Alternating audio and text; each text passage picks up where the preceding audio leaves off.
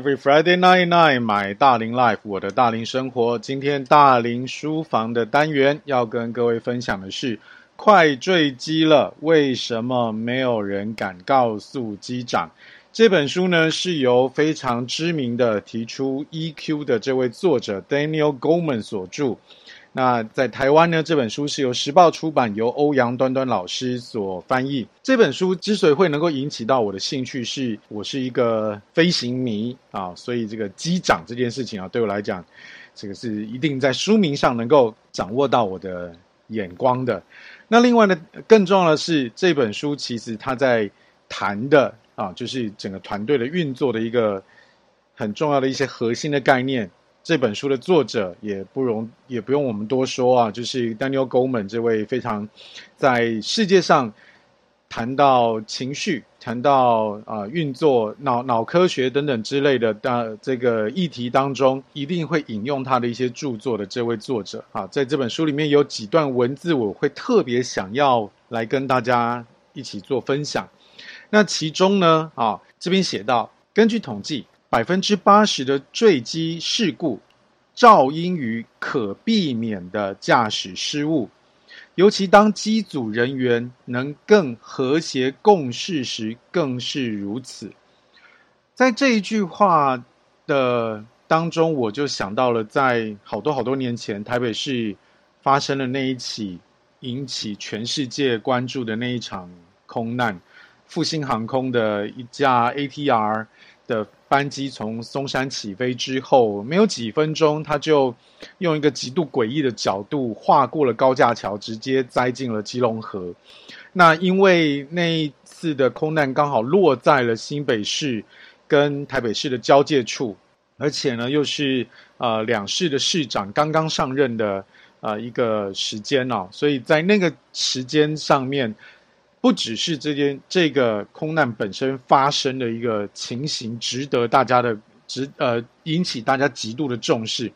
那同时也连带的让很多的新闻传媒对于啊柯市长以及侯市长这两位他们在处理这整个事件上面的一些做法啊有了一些评比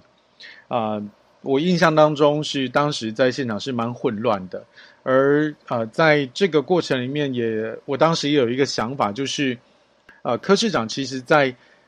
选前曾经提出了有关啊、一个要有中央中央级的这样的一个救难单位哈，比较仿效的是美国的 FEMA 这样的一个组织。那本来他在提出来的时候，并没有引起许多人的关注。但是在啊、呃、那一场空难当中，就看得出来了，因为它刚好落在了新北跟台北的交界处上面。那因为它呢又不到一个啊、非常啊、呃、这种影响全国性的，所以在呃动员的级别上面，依照现行的法规是不需要由中央出面的。但是呢，因为在这个呃两两市的交界上面，在调度跟指挥上。确实引发了一些困难啊，所以也对 FEMA 这个议题哈，虽然当时在台湾的传媒并没有对于这个东西琢磨很多，可是我我觉得那个时候在 FEMA 这个议题上面，很可惜没有能够趁趁着大家不愿意看到的事件，能够把这样的一个系统性的新的架构能够把它提上来，让所有的人都来思考。我们到底要怎么样来使得我们的市民朋友们能够更安居乐业？如果真的不幸发生事情的时候，可以更好的啊，获得更好的、更完整的、更迅速的啊这样的一个救助。那这本书在当时在书架上的时候，这个书名直接我看到的时候，脑子就想到了当时的一个画面。在这本书里面。他为什么会特别讲到快坠机了？为什么没人敢告诉机长？这本书里面开头的第一个案例，他就指出了就有啊一些空难的发生啊，某几起真实事件的空难发生，真的就是因为座舱当中，好座舱当中正副驾驶之间的关系并没有特别的好，使得正驾驶在啊很专注的在操作啊，或者是处理飞机上面的一些。呃需要去做应变的事情的时候，第二只眼睛没有办法发挥功能。而这第二只只眼睛没有办法发挥功能，不见得是第二只眼睛，也就是 First Officer 失能了，比其实不见得，反而是 First Officer 在他该有的角色上面，他其实做得很好，他提出了提醒，啊、甚至有指出一些呃需要这个机长要特别注意的事情，但是机长并没有啊、接受这样的一个指令，所以使得。飞机没有在正确的操作的状态底下，能够顺利的把啊、危机度过啊啊、甚至是造成很严重的伤亡。那在国家地理频道有非常非常多的啊、这种呃空难的一些纪录片，那么当时也有把复兴航空的那那个案子拿出来讲。复兴航空的案子非常的。呃，值得大家的探讨。它真的是一个座舱资源管理 （CRM） 的一个很经典的案例，因为在那一架飞机当中，它其实有三个飞行员在驾驶舱里面，除了正副驾驶之外，还有一位第三驾驶员。那这一位，呃，如果我没有记错的话，他是因为要飞行调度，所以他是跟着飞机，准备要。准备要跟着去呃去目的地的，那当飞机发生了状况的时候，这三位同在驾驶舱里面的飞行员其实都有正驾驶资格，也就是说，在飞行的资历、经验以及技术上面是不容置疑的。但是为什么却出现了事后调查出来极度我们讲呃不可思议的这种错误？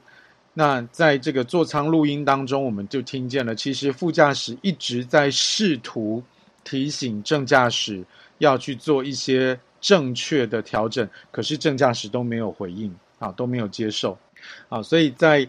这本书，他用了这样的一些一一些案例来提醒大家，情绪这件事情是非常非常能够影响一个团队正常运作。表现出好绩效的一个重要的因素，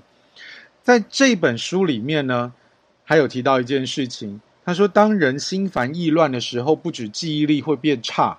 注意力会分散，也无法学习或清楚的决断。有一位管理顾问，他就这么讲了。他说，压力会使人变笨，啊，压力会使人变笨。这件事情是真的，好，真的。啊，不只有许许多多的管顾公司的一些研究，或者是在企业上的案例。那有一些大龄朋友，我想应该有一些这个服役的经验的话，应该都会想起来啊。当时啊，我们所有的这些大男生入伍的时候，头发一剃，真的智商就只剩一半了，因为你进到了一个完完全全不同于一般你已经生活在当中二十几年的一个社会的运作的模式。在那个里面，所有的人的沟通都是用吼叫的方式，所有的呃行动都是有都是有课表的，所有的行动都是有标准的，所有的行动都是呃必须要按照嗯、长官的安排跟指令啊、去进行的。因此，在那样的一个学习的过程当中，它是一个极度高压的状态，因为你必必须要在很短的时间之内完成你的这个入伍的基本训。所以许许多多多的的，不管是士官、军官，他会给你极度高压。那因此呢，所有的新兵就处在一个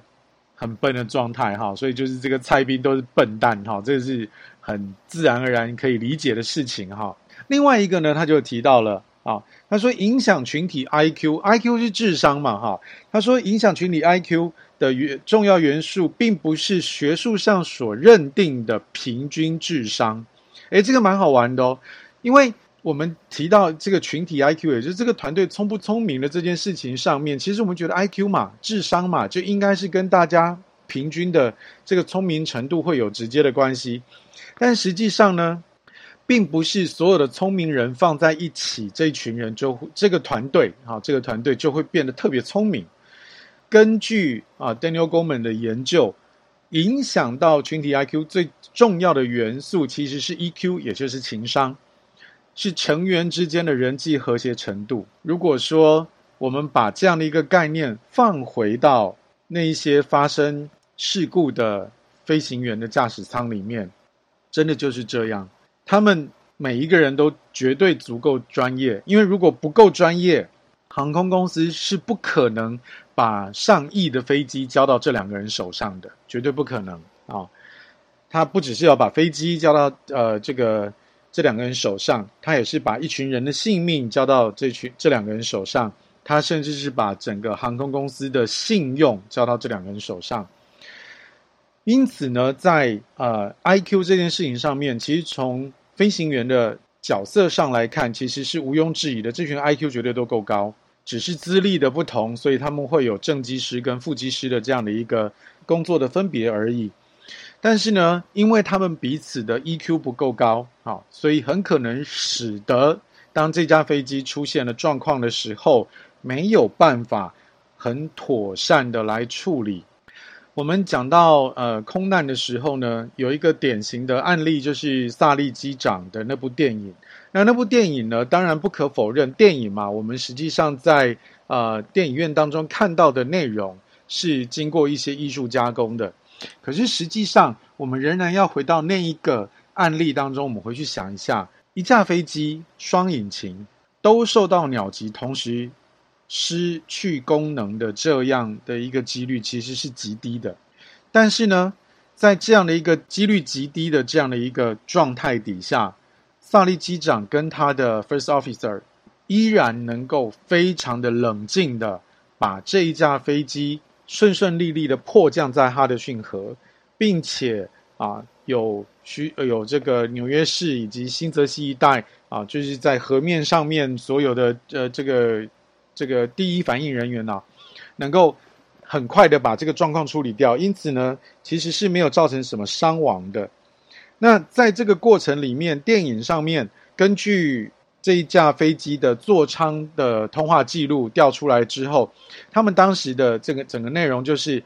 萨利机长他有跟有请啊、他的副驾驶去。执行一些操作迫降所需要的操作流程，比如说要要呃重启这个引擎啊，根据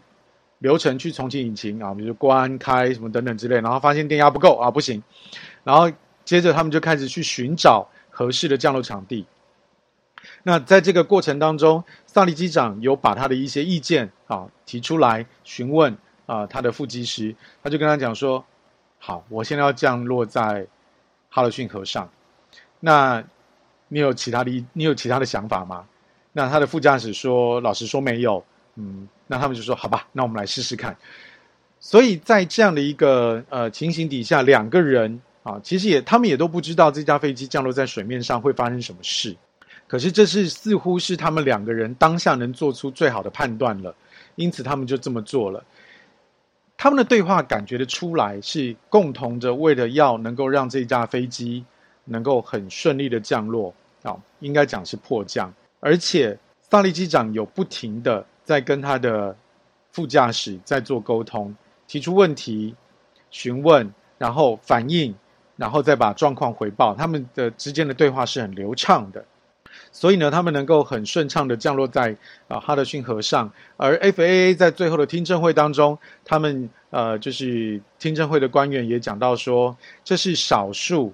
我们可以邀请正副驾驶活着啊，其实他们的底层逻辑就是很少有活着的驾驶员可以来参与这场听证会的。那因此呢，在这样的一个案例当中，是一个。可以对比出来，跟大多数的空难啊的对比，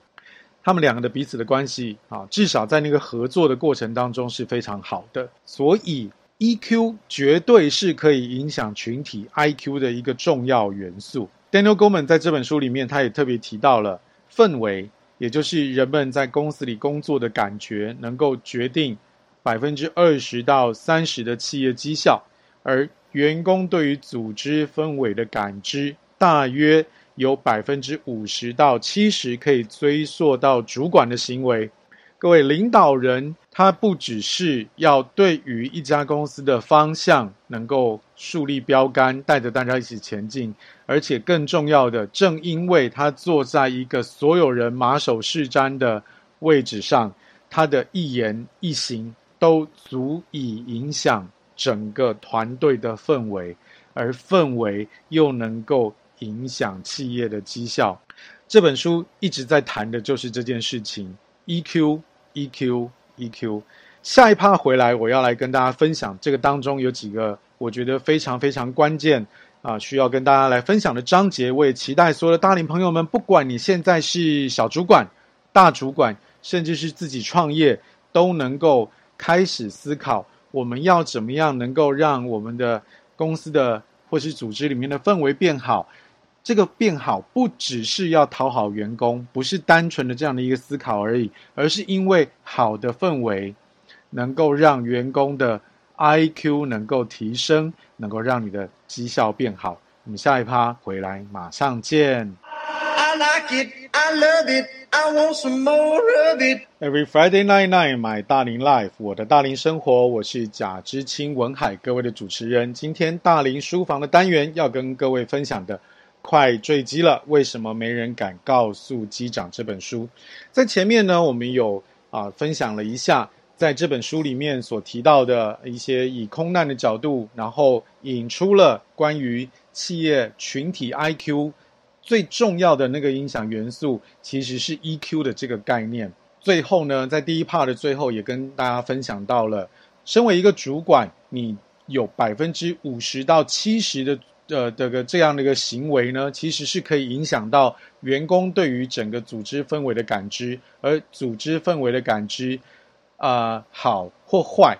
是足以影响到企业的绩效，而且影响的程度是高达百分之二十到三十。在这本书里面呢，他们就提到了哈，啊，第六根本就提到了，你身为一个主管，其实既然你的位置、你的行为是能够影响一个组织这么剧烈，那么该要怎么？啊，去言去行，能够使你的组织有一个很好的氛围。它的目录的第一章啊，就讲到了你要懂得责备人才是好主管。我觉得这句话在华人的组织里面啊，我觉得是一个非常合理的一个选择或是安排啊，这是一个非常合理的安排。怎么说呢？因为在华人的组织当中，其实有非常多的状况是主管要负责教呃员工，而在至少在我过去的经验当中，呃，绝大多数的主管其实对于员工的教导的这个方面是采行的比较严厉的做法。我想这个跟华人的家庭观念，呃，跟习俗会比较接近啊，因为都是这个家父长制啊，所以呃，这个等于都是。家里面啊，爷爷啊，或是爸爸啊，说说了算。那他这边提到了哈，你懂得责备人才是好主管。有许多的员工是从小被骂到大的啊，所以被骂这件事情对他来讲并不是什么呃很不能够承受的事情。但是关键是你你的责备如果没有办法带来建设性，其实就会把你的组织带向一个非常死气沉沉的状态哈。书里面有提到哈，带人这个带着啊，就是我要把人带着带着走的这个带，也是带人对待的带。骂人其实是一种能力哈，不是一种权利。我觉得这个章节的名称定得非常非常的棒，因为你如果只会骂，他没有办法使员工有一个非常清楚的进步的方向的话，那其实你这个骂只会沦于两个人的情绪的一个。垃圾事件，真的骂人要有技巧，要有要要有一个好的能力哈。那在这个书里面呢，还有教到说，诶，如果你非不得已要骂人的时候，你应该要怎么做？书里面其实提到呢，就是如果你要成为一个好的主管，各位大龄朋友们。如果你想要成为一个好的主管，你不管是要给予下属建议、赞美或是责备，都请你参考以下的几点哦。他说，第一个，你要具体的回应问题，因为对于问题如果不够具体，啊，这个又又可以连回到我们前面啊、就是或者是我在平常的课程分享当中经常提到脑科学，因为镜像神经元，你要对于动作哈，或者是这个。彼此的同框，你要能够有非常清楚的建构，要不然的话，你们两个人是没有办法互相呼应的哦。所以呢，你要具体的回应问题，你做了什么啊？是什么事件啊？不要用代名词，你在搞什么东西？好，这个东西是一个代名词，没有意义。啊，这份报告你做的怎么样好，怎么样不好，要具体回应问题。第二个，请你应用 XYZ 原则，怎么说呢？所谓的 XYZ 原则就是，你身为一个主管，请你说出你因为问题 X 而有 Y 的感受。比方说，你的属下交了一份报告，好，交了一份报告。然后你拿到了之后，你看完觉得这个真的是非常非常的不值得提出去啊。那你的说法就是这样子，小李，你做的这个报告啊，报告里面我没有办法看出重点，所以会让我阅读起来非常的模糊啊。这就是问题 X 而有 Y 的感受。那你希望他要怎么做？是朝 Z 的方向，所以你就说小李，我希我希望你拿回去之后可以做出条列式的整理，这样阅读起来会比较方便。OK，这是 XYZ 的原则。再来就提出解决之道，好，提出解决之道。好，如果说他这个条列式的部分呢，好，没有他这个也许是新人，因为通常挨骂都是新人嘛。对吧？我们刚刚在前面那一趴也提到了哈，阿明哥上了就进了军营，头发剃了就会剩一那个智商剩一半，所以因为他不太熟悉，所以你可以提出说解决的解决之道是什么呢？就是你可以跟他说，好，我想要请你去跟小王请教一下，他怎么做这件事情会让整件整个报告呢容易阅读，他有一些经验，请你向他好好的学习啊，这是解决之道。那么面对面沟通，好，能的话，好，能的话，请尽量面对面沟通，不要只是写个 email 过去，不要只是写个 line 过去。如果都在同一家公司，能的话，就是到，不管是你过去对方的办公桌，或是他来你的办公室，都是面对面沟通会最好。那当然，也许现在有一有一些时候，因为我们分流上班，不得不啊，不得不分隔两地。那能还是尽可能的使用视讯的方式，能够看到对方，因为看到对方之后，你的沟通会有效很多。好，再来就是体谅别人哦。好，骂人是一种能力，不是权利，因为员工会被骂笨的，哈，员工会被骂笨的。好，那接着呢，他们他这边就有提到了一个好的主管，你既然 EQ 决定了很重要的领导能力，那么你有一些什么事情要来练习可以提升你的领导能力呢？啊，首先第一个最重要的事情是，你要来训练你的自我觉察。自我觉察是一种对自己的情绪、长处、弱点、需求跟欲望都能够非常清楚的的一个能力。啊、人嘛，人活在世，总是有许许多多的身份同时集合在，同时集合在一个人身上。比方说，我们的大龄朋友。你在公司里面，你是一个主管；你回了家，你是一个爸爸或是一位妈妈；你同时是你伴侣的，呃，这个也许是妻子或是先生。那更重要的，你是啊、你爸妈的小孩，好，然后你甚至还有其他的社团或是等等之类，你会有许许多多的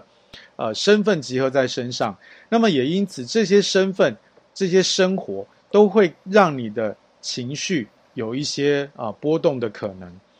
那么在这样的一个过程里面呢，请你要务必了解你此时此刻你的情绪怎么样。当你能够了解自己的长处、弱点、需求跟欲望的时候，你就可以清楚的知道啊，我现在心情不好是因为什么原因。啊，可能在我眼前的这一位同仁，他交出来一个并不尽如人意的报告。但是因为我昨天跟我老婆吵架，所以我现在整个心情是一个理智断线的状态啊，就是什么事情都可以让我让我像吃了炸药一样的时候，那么我的同仁是不是就会扫掉红台不会？这样就不行了嘛哈，就他就会没有办法得到一个很持平的意见，他也就没有办法能够得到很有系统的学习。所以呢，自我觉察对于一位主管是极为重要的。自觉的人呢，他是会诚实的自我评估。也可以自在的去谈论这些内容，而且呢，他也能够渴望得到有建设性的批评。有很多时候，在一个主管的角色上面，在一个组织里面，我们常常看到有一些人明明不懂，硬要装懂。那这样的人，如果他在前前面比较基层的位置上面，他造成的影响还不会特别大啊。因为当他在往上报告的时候，如果他上面的人、上面的这些主管们脑子没有进水的话，他总是会发现的，就是把它拔掉也就算了。但随着这个位置越来越高，如果这个人还是不懂装懂，脑子里面依然装水，他就会影响到一群人、整个组织、整个公司的问题，会是一个极大的麻烦。好，再来，有的时候呢，不懂装懂还是一个一个事情哈。有一些是啊、呃，不能够接受批评的，讲不得的。好，那这个时候这个人的情绪会有更多奇怪的那种暴怒啊，或是等等之类的问题。哇，那照这样来看，这家这家公司接下来一定是啊、所有的人都觉得好啊，那就是你说什么我做什么嘛。哦，反正我我我提出了一些概念，我怎么做都是会被你骂的，那我就等你说就好啦。那照这样的一个呃，长此以往下去，你呃基层的人都说等你说，你说了我再做就好的时候，那请问一个主管是会越做越轻松，还是会越做越疲劳？啊，所以这个自我觉察是十分重要的。那在 EQ 当中呢，除了自我觉察之外呢，还有自我管理、同理心跟社交能力。同理心也是需要练习，但是有一个东西会比较容易上手，叫做社交能力啊。社交能力呢，他这边 Daniel Goleman 有几个指标啊。他说，你是不是能够遇到任何同事都可以闲聊？你是不是可以到处跟自己工作毫不相干的人开玩笑？以及当你需要帮忙的时候，你可不可以马上想到可以啊这个帮你的人？社交能力高的人真的是比较精于管理团队哈，因为呢，这个是他们有同理心，而且呢，他们的资源是很够的。我们在呃许多的时候，真的就是很很多的状况，就是说你讲不行，但你换一个人去讲就可以。所以社交能力高的人，他有非常多好的杠杆可以运用。那么因此呢，当你的社交能力好，你带团队一定会非常非常的轻松，因为你有非常多的资源可以运用。那么接着呢，我们要再来聊一下，身为一个主管啊，身为一个主管，你有一些领导风格。我们并不并不是从这个呃 EQ 的角度，你就啊、一定要啊，我就是好像要跟那个辅导长一样啊，就这什么都好来好去啊，什么都是呃，就是都好好先生哈、都没有要求，并不是这样的哈。他呃在书里面呢，他说一个 A 咖的主管。啊，必须要具备至少六种领导风格，六种啊。那因为他的这个注记，我觉得非常好。他说，因为管理呢，就像打高尔夫一样，我们打高尔夫呢，一个袋子里面会有十多根杆子，啊，有这个开球的，开球还有分啊，哈，一号木、二号木，哈，然后还有什么小什么小鸡腿啊，什么等等之类的，还有专打沙坑的，专打推杆的，然后铁杆就有什么五六七八九，然后就是随着距离的不同，你可以去调整。一位优秀的高尔夫选手，在这个有限制的状况底下啊，因为呃，好像 PGA 吧，只能带十四根杆子。那这十四根杆子当中呢，你能够清楚的知道自己的长短处，你以及你所面对的球场啊，比如说有的球场它就是球道特别弯啊，什么啊树很多、沙很多、风很大什么等等之类的，因应这一些啊。你所面对的问题以及你自己的的长短处，你去选择合适的工具。那么，同样的，一位 A 咖的主管就像打高尔夫一样，你要具备合适的球杆。那么，在这个当中呢，一个 A 咖的主管六种领导风格分别是权威型的、教练型的、关系型的、民主型的、进度型的跟强制型的，总共有六个。那么这六个领导方式呢，啊，在书里面他提到，其实呢是同一个主管身上至少要拥有诶其中的四种的话呢，诶那这样子你在带领的过程当中会非常的游刃有余，能够展现越多风格越好。他说这个如果能够掌握掌握到其中四种，这四种的特别是权威型、民主型、关系型跟教练型。你能够掌握到这四种的领导风格的话，是能够创造最好的工作氛围跟企业的绩效。那么，我们就先来看看，哈，直接被排除的，哈，就是那那几个。首先，第一个是强制型或称命令型，哈。如果说你在紧急的状况底下，要提供明确的方向来缓和恐惧，这一种方式其实是合适的，啊，这种方式其实合适，因为所有的人都处在这种很慌乱的状态的时候，你能够一锤定音，就说好，我们现在就是这样干，所有的责任到我为止，我扛起一切的责任，但我现在需要你们分头去做以下等等等等等等这些事情的时候，好，那么强制型是一个非常好的风格，那他。呃，这种主管的说法就是说，请你照我说的做。可是他很容易被误用，因为呢，在这个没有那么紧急的时候，你也是这么弄，或者是你每一天都这么弄的时候，你就会让其他人过得很不舒服。所以通常是蛮负面的。但是最好用的时候，真的是遇到危机的时候哈。所以强制型依然被列上来，但是它不是啊，虽然它不是一个好像说啊能够最呃这个具备的好的话哦，能够。带来好的绩效，那主要的原因是因为它常常被误用。OK，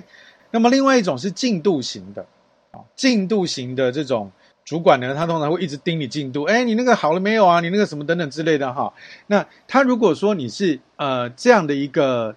风格的领导的主管的话呢，其实你在设定富有挑战性而且激动人心的目标的时候，其实是能够激励大家的。但是呢，在这个执行不当的时候，你就会变得很负面，因为呢，哦，你常常会好像这个管家婆一样，每天就是盯着他。那有一些有一些呃同仁，他可能比较习惯的事情是，哦，说，啊，那我已经约好了 deadline 是什么时候了，那你就不需要每天咬着我。可是有就是，如果你的你是一种这种进度型的，然后就是一直跟着人家，那这样就是一种执行不当哈，通常会让人觉得很烦的。OK，好，所以这个。执行上面很重要，那但是呢，如果从积极主动而且优秀的能干的团队当中，你想要取得高品质的成效，你成为一个进度型的主管是非常好的。好，那么在接下来的一 part 呢，我会来继续跟大家分享另外四种领导风格。我马上回来。OK，every Friday night night，买大龄 Life，今天大龄书房的单元介绍的是。快坠机了，为什么没有人告诉机长？这本书，那我们在上一 part 呢，有分享到六个领导风格当中的其中两个，分别是进度型和强制型。那么接下来要跟大家分享的是另外四个。好，首先我们来聊到权威型或是愿景型。如果你想要推动人们往共同的理想前进，权威型的领导风格就是这个时候你要拿出来那一根高尔夫球杆。那么你可以说啊，跟我来。那么如果在尤其是好，尤其是改革需要新的愿景，或是公司营运需要明确方向的时候，在这个时候，你运用权威型、愿景型这样的一个领导风格是非常合适的。那么另外一个呢，是我比较常去提到的，叫做教练型的。教练型的这样的一个呃领导风格呢，它主要是联系个人的愿望跟团队的目标。尤其像现在比较年轻的朋友们，他们对于个人的呃职涯的发展，虽然可能不会很明确，但是呢，他在不明确的当中，其实也不见得会直接买单团队的愿景。因此呢，如果没有靠着教练型的方式去把个人的想法厘清，好，然后再来跟团队目前的方向去连接的话，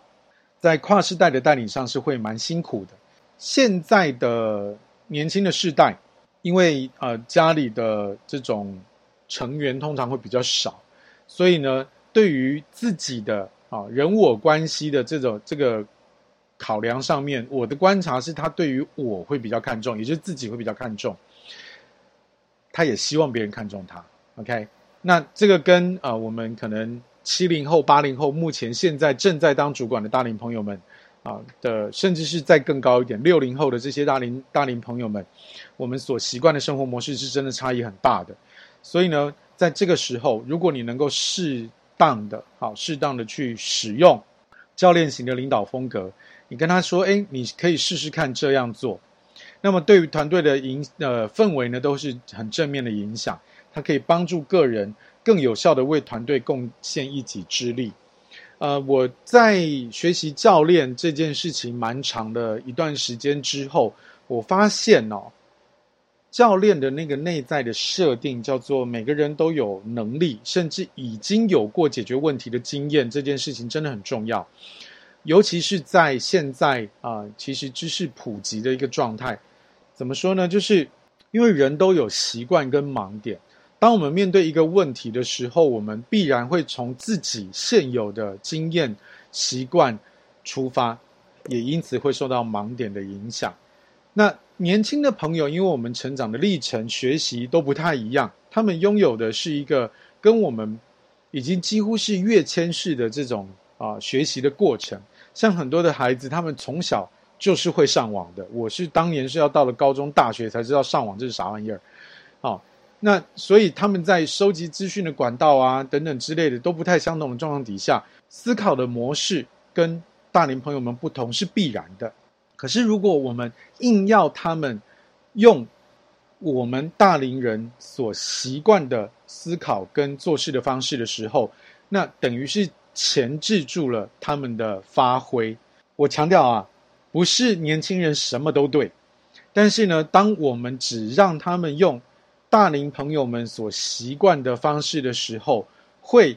十分的可惜，因为我们等于把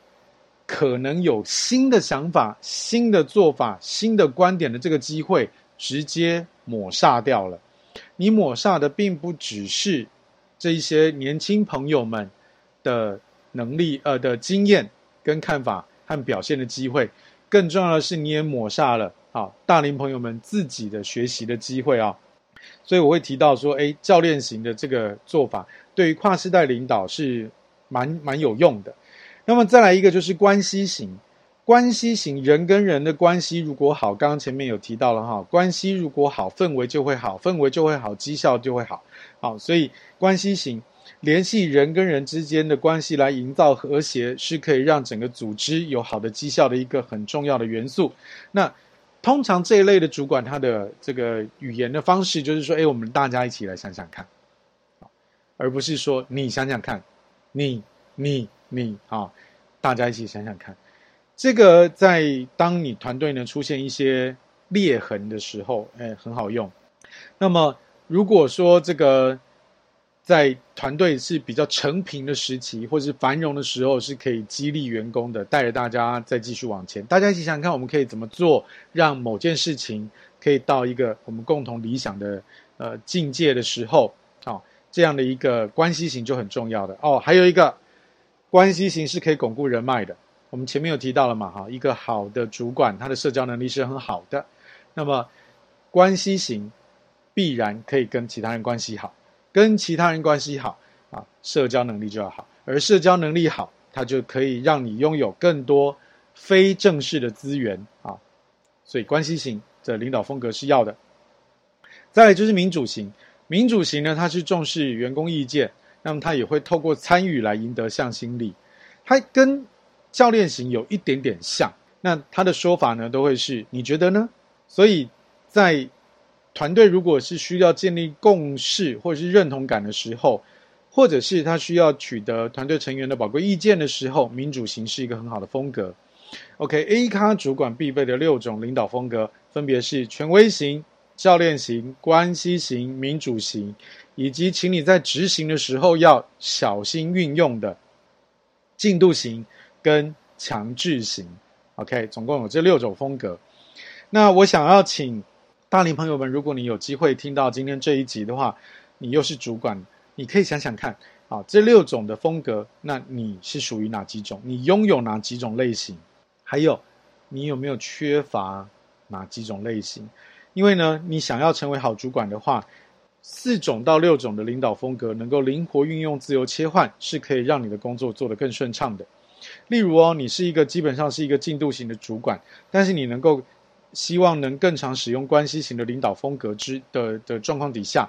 那么在这个时候的练习，你就要开始要提高同理心了，或者你还要提高有效建立人际关系跟沟通方面的技巧。好，这样子的话会使得你在盯进度的时候不会那么好像一板一眼、咄咄逼人。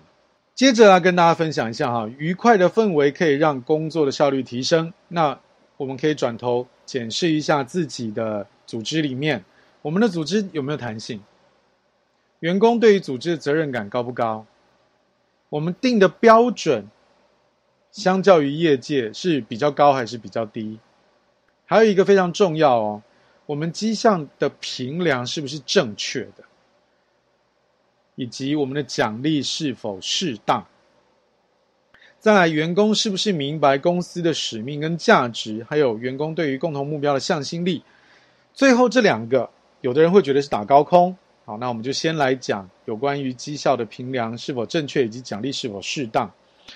主管所奖励的一件事，一切的事情都会让这件事情被经常的发生。所以我想要提醒所有的主管们，你给奖励的时候要特别小心。如果你不小心鼓励了你不希望发生的行动的时候，奖励反而会做坏事。再来一个绩效的评量是否正确？嗯，我们最常在跨世代领导当中提到的一个议题，就是现在的年轻的伙伴不太愿意加班。有一些啊、比较长辈的啊大龄的主管们，会以员工留在公司里面的时间长短，来直接的去和他对于公司的投入程度挂钩。以前也许是这样，但是现在不必然了哈。现在真的不必然了，因为在现在的这个工作环境当中，因为有网络的关系，所以他今天留在呃公司里面，他不见得无时无刻，其实也不可能无时无刻都在做公司的事情。因此呢。如果我们再用过往的经验去想着啊，这个人每天都留在公司啊，什么好像他非常投入啊，他一定是个好员工，真的不必然了哈，真的不必然。我们反而要去思考的事情是说，如果在一般的工作时间当中，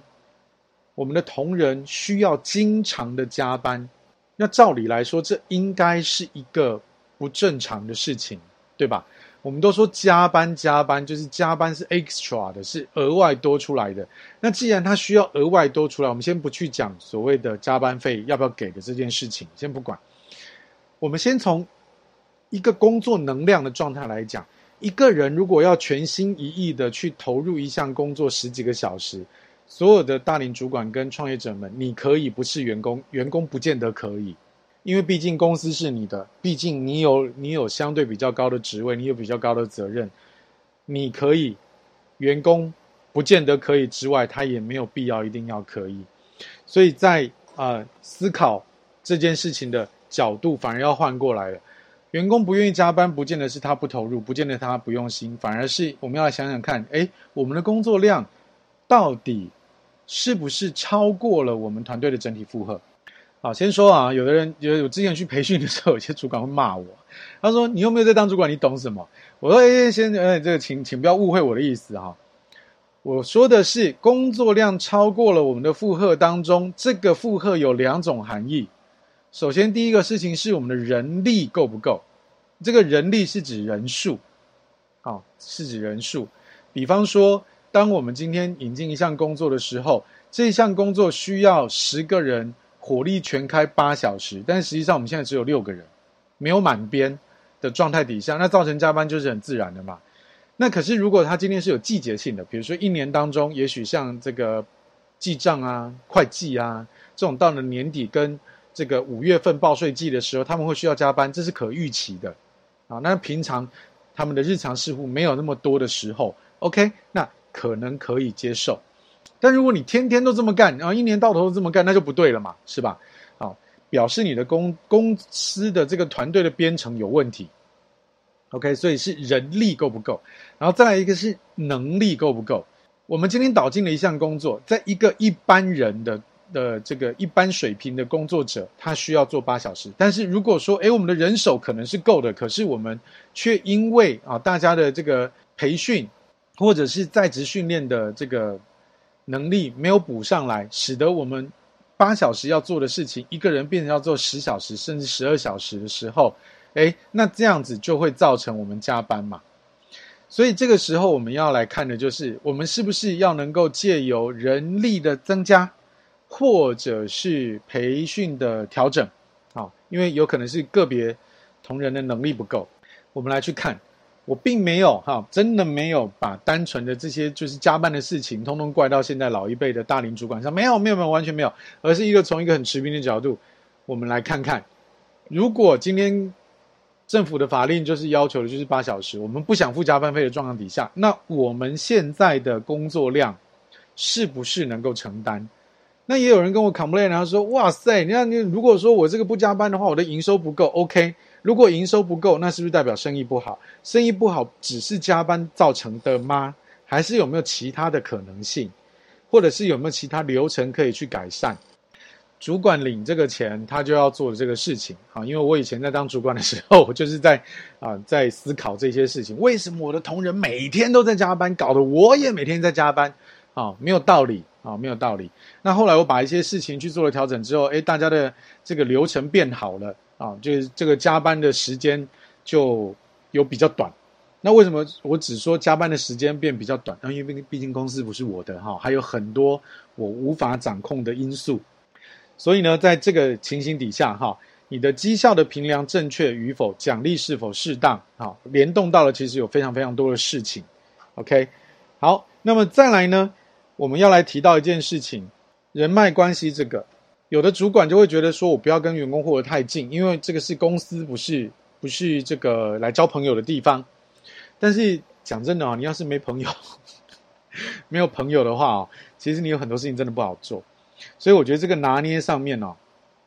你可以适度的啊，偶尔跟同仁们一起出去啊，这个吃吃喝喝哈，能够让彼此的关系可以变好。啊，你看很多的公司都会等一年有个一次两次这个员工的旅游嘛，对吧？除了是员工的福利之外，它的目的也是要让所有的主管们能够跟你的同仁们能够更靠近一点，啊，去抽离开你的专业的环境，去讲一些啊，讲一些你们平常生活上呃在工作上面不会聊到的事情。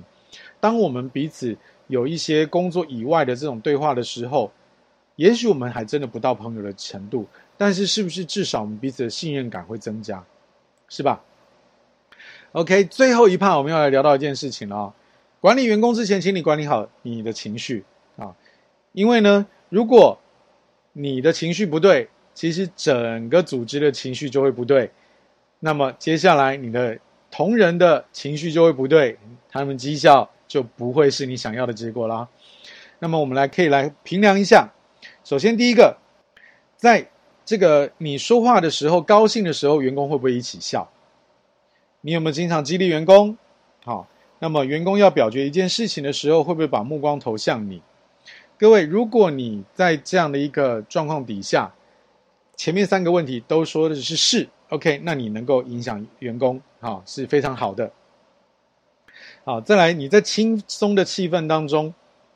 能够带出好业绩，轻紧张的对峙，身为一个主管。你最好就是那个化解紧张感的人，你能够让团队经常的笑，那么这个团队啊会是一个热情，是一个合作的，是一个啊、就会是一个成功的团队。你的工作的环境如果融洽的话啊，如果融洽的话，就能够让你们的绩效变好，同时呢也有机会让你的员工都能够挺你，而且呢。再来，你能够给他们安全感，因为安全感可以让人更专注在手边的工作。你要让团队的缓冲都在你身上，好，你能够感觉到员工的情绪低落，正向的领导才能够掌握的人掌掌握到人的心。因为呢，你既然是身为一个主管，你的位置、你的责任就是影响到整个公司，而影响的整。最重要的其中一个方法是非常简单的，就是让整个团队都能够有好的关系，彼此都能够信任，有好的相处。因为好的 EQ 就能够提升群体的 IQ，群体的 IQ 就能够提升工作的绩效，而这一切的核心就是主管，就是企业的领导人。我们期待所有的大龄朋友们在当主管的时候都能够越做。越轻松，不要等到快坠机了，还有人不敢告诉你真话。Every Friday night night，买大龄 Life，我的大龄生活，我是主持人贾志清文海，感谢各位的聆听，我们下礼拜再见，拜拜。